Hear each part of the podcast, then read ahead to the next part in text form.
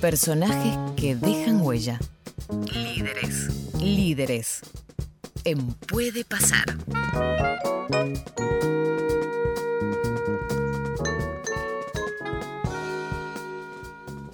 8 de la mañana, 34 minutos, recta final de nuestro Puede Pasar de miércoles. Llega Líderes, llega Nicolás Casio. Hola Nico, ¿cómo estás? Buena semana, ¿cómo va? Hola Gus, qué placer saludarte. Muy buenos días para vos, para Clau, para Sofi. Bueno, aquí estamos listos y preparados. Eh, en el día de la fecha, te escuchaba recién con la confirmación oficial de Kuman, hemos elegido al flamante entrenador de Barcelona para presentar en esta columna y creo que como nunca, porque lo que Barcelona busca con Kuman es un líder, eh, casualmente. Digo, tantas veces nosotros planteamos desde el lado del entrenador, desde un manager o desde un futbolista, un deportista, basquetbolista, eh, no importa a qué deporte se dedique, cómo incide. Bueno, Barcelona fue a buscar un líder, más allá de las capacidades eh, tácticas, técnicas que pueda tener para llevar adelante en su proyecto, porque entienden que eso es lo que le falta a este conjunto. Vos hacías el, listado de entrenadores post Guardiola y la verdad que independientemente de Luis Enrique con el éxito obtenido allá por la temporada 2015, Barcelona no ha logrado volver a ser todo lo competitivo eh, que a priori este proyecto pretende en cada una de las temporadas. Y, bueno, y con Kuman vuelve a la base, pero bueno, lo vamos a ir desarrollando. Eh, comenzamos con esta historia. Tuvo destacada carrera en el puesto de líbero, vistió las camisetas de los tres grandes de Holanda.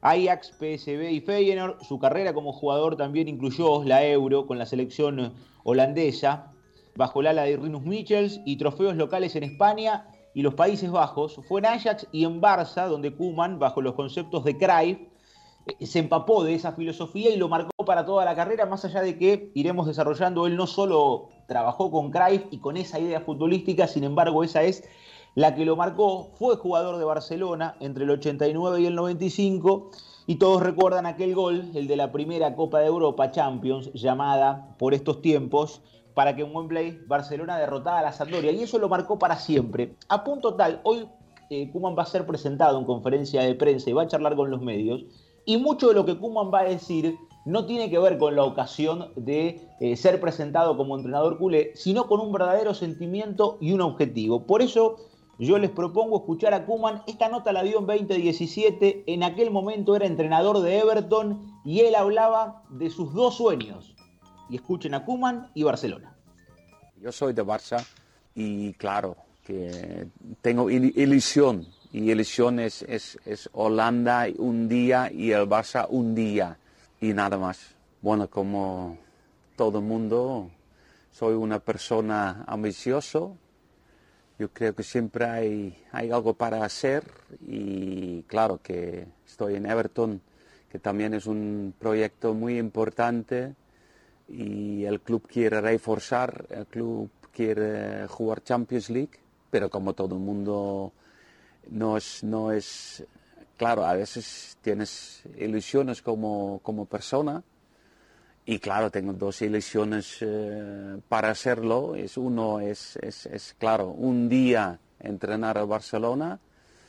Y para mí también es el mejor club donde yo como jugador y también como persona he estado muy encantado de estar allí. Y tengo mucho amor con el club y con la gente, tenemos muchos amigos y claro, si un día por hacer eh, y ser entrenador de Barcelona, muy bien, muy bien, perfecto, encantado. Y como Barcelona, como Holanda, yo creo que si había una posibilidad en el futuro, y el futuro puede ser muy larga, bueno, ojalá, encantado.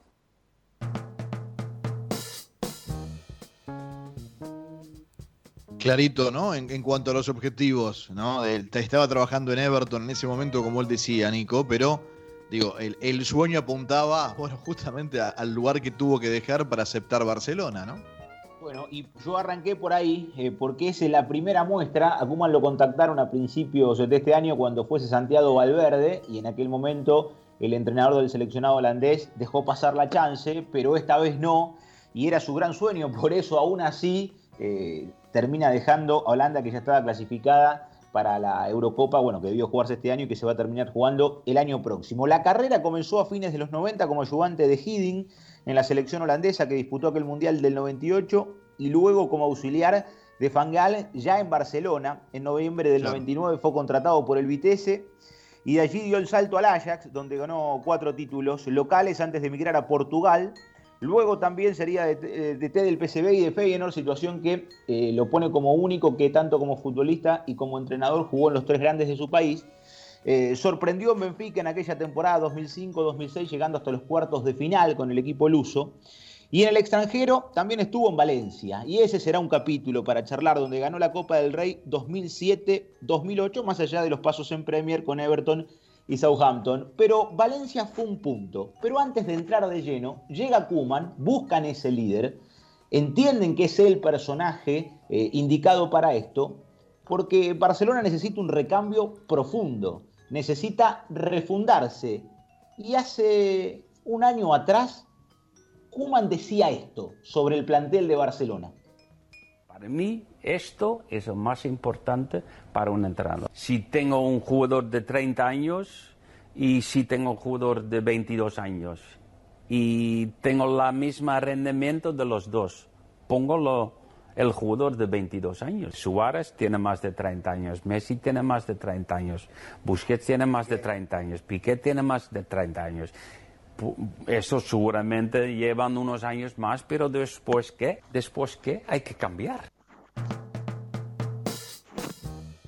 Bueno, parece que va dejando en claro qué es lo que se viene. Qué bueno esto, ¿no? Sí, es tremendo, es tremendo. Yo digo, viste que el otro día estábamos hablando cuando, cuando surgió esta posibilidad, bueno, cuando sabíamos que Quique Setién se iba a ir del Barcelona, ya estaba definido y empezamos a hablar de Pochettino y decíamos, bueno, Pochettino había quedado un poco preso de sus palabras con esto de hablar del Barcelona siendo estando este, identificado con el español. Digo, ahora, bueno, hablando de preso de sus palabras, Kuman deja, deja claro ahora que, cuál es su idea, ¿no? Esto de, bueno, si tengo que elegir entre iguales rendimientos, hay que ver si tiene eh, jugadores de iguales rendimientos entre los más experimentados y los más jóvenes, pero en igualdad de rendimiento parece que se la juega por los jóvenes. qué, el tema, qué interesante esto que plantea. Sí, el tema es cómo le va a caer a los jugadores que ya eh, cuando entre al vestuario van a haber escuchado estas declaraciones, obviamente. Sí.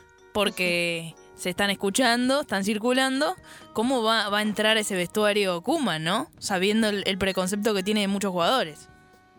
Bueno, vos sabés, eh, Sofi, que esto, que obviamente genera una incertidumbre en cómo ingresa un vestuario donde él piensa lo que piensa de antemano y que no tiene que ver con una declaración de ocasión, sino era Kuman, entrenador eh, de esta última declaración del seleccionado holandés, eh, no estando identificado con Barcelona en ese momento de manera directa como posibilidad de ser entrenador y tiene ese concepto.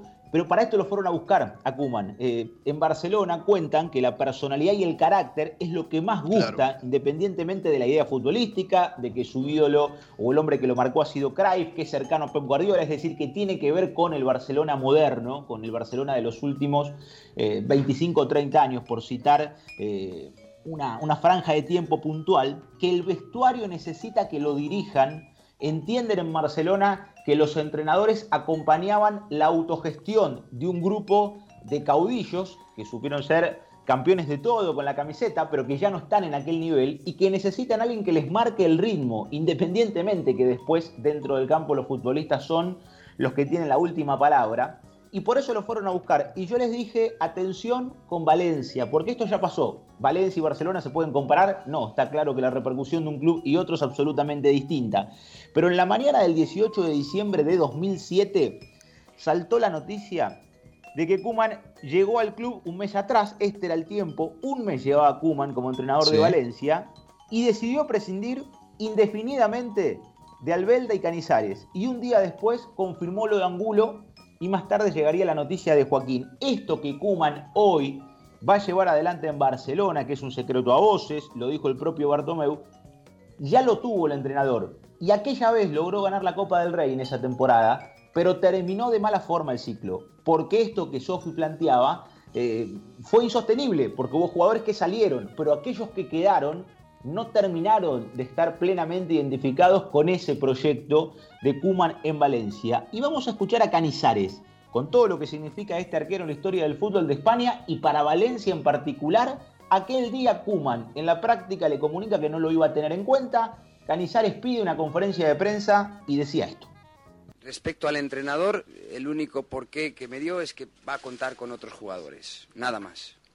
Y que yo no iba a ir convocado en ningún partido más, de ningún tipo. Por lo tanto, por parte del entrenador no hay un porqué, simplemente no, porque pienso otras cosas. Respeto mi posición, por su parte, respeto por la mía. Las formas van con las personas y los clubes son instituciones mucho más que las personas. Yo al Valencia no lo puedo mirar de otra manera que no sea con cariño, porque en el Valencia pues he pasado muchos momentos muy agradables, porque y para estar en forma, evidentemente, cuanto más años más esfuerzo.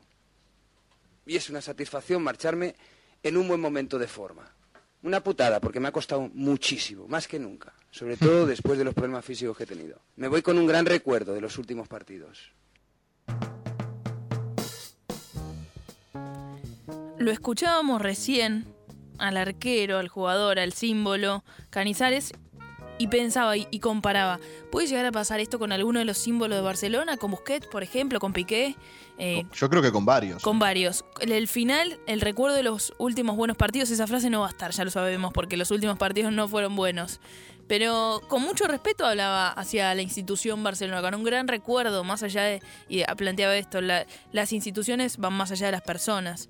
Creo que el que se tenga que ir, si, si se van a ir ahora varios jugadores de Barcelona, también me imagino yéndose con respeto y con agradecimiento hacia el club por la cantidad de años vividos.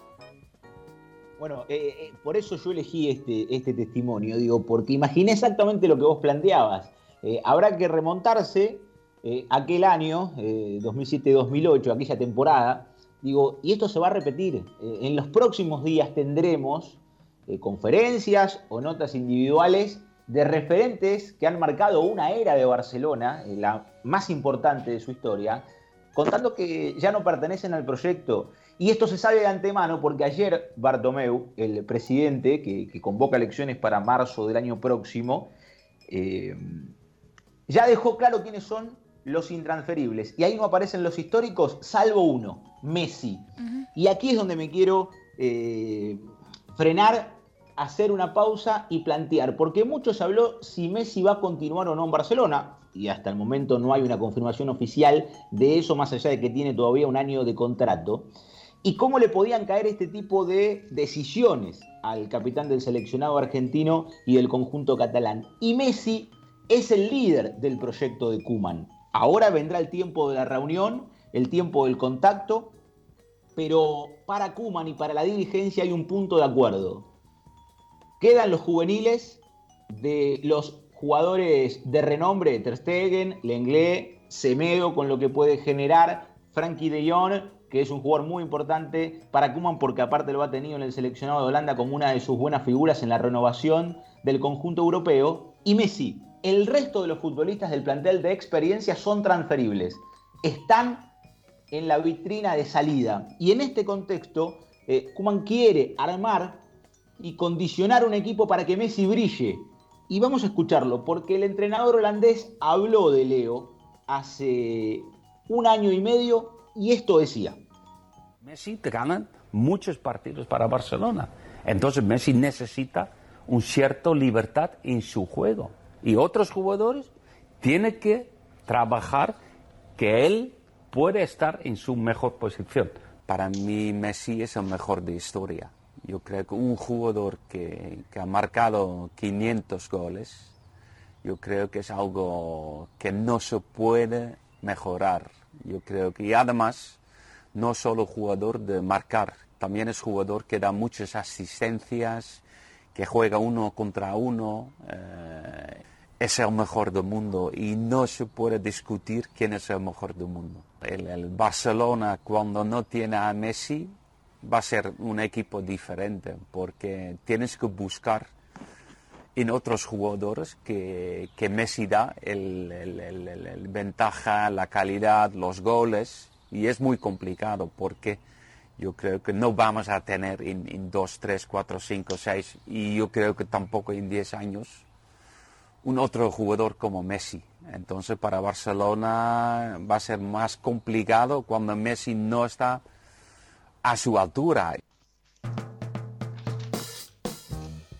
Bueno, muy claro, ¿no? Muy claro en cuanto a lo que piensa de, Messi. Eh, acá me parece que, hay, que empezar a unir o a entender cómo va a mezclar también Koeman Nico eh, en esta historia de los, nombres que bien traes, ¿no? Digo, la, juventud de algunos que le permiten mirar hacia adelante, caso de Dion, la potencia y el nivel del mejor del mundo como Messi y otros nombres que se van sumando, caso Lengle, por ejemplo, como vos citabas. Digo, y, el proceso de jugadores de divisiones menores, ¿no? Porque digo, si bien los tenés, Piqué tiene 33, Busquets tiene 32, Sergi Roberto tiene 28, el propio Leo tiene 33 años, ¿sí? Digo, mantenés una base de pero con debuts muy profundos en el tiempo, digo, las camadas nuevas, si bien ahora suena Ricky Puig o Ricky Puch, como lo querramos decir, Araujo, Ansu Fati, digo, ya fagocitó a los Alenia, entre tantos otros, ¿no? Digo, solamente para traer un nombre, no sé, los Munir, los eh, bueno, toda esa banda de jugadores. Eh, buenos o malos, pero que nunca lograron asentarse. Eh, bueno, y otros excelentes que hoy brillan, Dani Olmo, Tiago, Adama Traoré, el propio Icardi, digo, todos jugadores de Masía que en, el proceso entre Guardiola y la llegada de Koeman se, consumieron y terminaron después brillando en otro lugar. Digo, a ver cuál es, a ver cuál es la versión de Cueman para rediseñar este modelo temporada 2020. Y si, si me dejas eh, acotar alguna cosa más, ¿y cuánto se puede bancar el Barcelona que viene de una temporada sin títulos? Eh, esta espera a que a, volver a, reacomodar todo. Digo, imagino que con la llegada de Kuman, el Barcelona igualmente va a querer un título, un título por lo menos en la próxima temporada es que si bien no hay dinero en Barcelona y está pasando por una crisis financiera, la salida de los jugadores históricos lo que va a provocar es oxígeno porque son contratos muy altos, porque se lo fueron ganando eh, con todo lo que sumaron a nivel títulos estos futbolistas. Entonces, ante esta posibilidad concreta de salida de Jordi Alba, de Busquets, de Piqué, de Rakitic, del propio Arturo Vidal, que son algunos de los apellidos que parecen del propio Suárez, más allá de que ahí hay una situación, porque es el hombre más cercano en ese plantel a Leo Messi. Eh, digo, son contratos muy altos, entonces para Barcelona, si buena parte de estos futbolistas ya no continúan en el plantel, va a recibir un oxígeno para poder invertir en otros y poder mezclar, que es esto que tiene Kuman como idea, eh, la táctica favorita, digo, porque mucho se debatió también sobre cómo es el día después. ¿Habrá un cambio en Barcelona? Eh, modificará su filosofía de la época moderna, no, vuelve a algo que es la escuela holandesa, Cruyff, eh, aquello que replicó Guardiola con las modificaciones del caso, el esquema favorito es el de 4-3-3, quiere presión en salida, eh, necesita piernas frescas y jóvenes, esto lo destaca Kuman en cada una de sus entrevistas, no solo hablando de Barcelona, y tiene también cosas de Rinus Michels y de Gus Hiddink como para matizar algo que no sea tan puro de Cruyff, es decir, eh, todos los equipos atacan y defienden, pero Kuman siempre resalta en sus conferencias que a él le importa tener la pelota, que él presiona alto, que no le gusta jugar atrás, pero que es fundamental para sus equipos defender bien. Eh, no menosprecia esta parte del juego que muchas veces en este debate, de un lado u otro, queda como en el camino. Y por eso yo quiero que escuchen a Kuman para cerrar esta columna hablando de Cruyff y lo que significó y lo que puede llegar a significar en este ciclo que va a comenzar. Sobre Johan Cruyff, que ha sido importante en el mundo del fútbol, ha sido importante para mí, eh, ha sido muy importante para Barcelona, ha sido, bueno, para mí número uno en todos los sentidos. Creo que nosotros hemos hecho muchas cosas positivas con él. Yo creo que ha sido el inicio de Barcelona donde hay, habría otros entrenadores después que han hecho Barcelona todavía más grande, pero empezó todo con, con Johan y ha sido un placer y no solo, no solo por, por cosas de fútbol, creo que gente como Guardiola, como yo, entrenadores, estamos bastante inyectados por, por, por sus métodos y yo creo que ha sido, ha sido muy grande para, para nosotros y claro, intentamos hacer el mejor que es posible, pero yo creo que siempre hay gente que todavía ha sido más y hay que respetar. Y claro, he tenido seis años fantásticos con Barcelona y si tengo que coger uno, que Johan no ha sido siempre de triunfar goles eh, míos, pero yo creo que el momento de Sampdoria, de Wembley, 1-0 falta, donde Johan sube intentar eh, estar en el campo y yo creo que ha sido para, para todo el mundo porque esas imágenes hemos visto otra vez muchísimas veces eh, los últimos días y para mí, para él, para Barcelona ha sido el primero y después han ganado por suerte mucho más, pero la primera siempre es más especial. Bueno, en palabras y en dichos, es, un proceso y una etapa que empieza a ilusionar, me parece, ¿no? Eh, digo, si, puede trasladar todo eso. El Barcelona es, eh, es el Barcelona es el proceso que empezó en la construcción de una identidad con el holandés, futbolista antes, pero después entrenador, eh, dejar de estar acostumbrados a perder para empezar a acostumbrarse a ganar, consolidado obviamente con esa idea unida en un hilo muy delgado hasta la llegada de el Guardiola, brillante futbolista, a histórico entrenador y construir aún eh, más triunfos, pero siempre en base a una idea, ¿no? Eso que tanto discutimos de analizar las cosas desde el ganar o desde el camino por el cual se llega a ese objetivo. Bueno, me parece que quizás Cuevan pueda caer en eso, ¿no? Después lo vimos laburar en Southampton, lo hecho en Everton, a veces parece más pragmático, a veces parece en su palabra más arraigado esa identidad. Bueno, veremos, Nico. Por lo pronto, lo único confirmado es que es el nuevo técnico de Barcelona.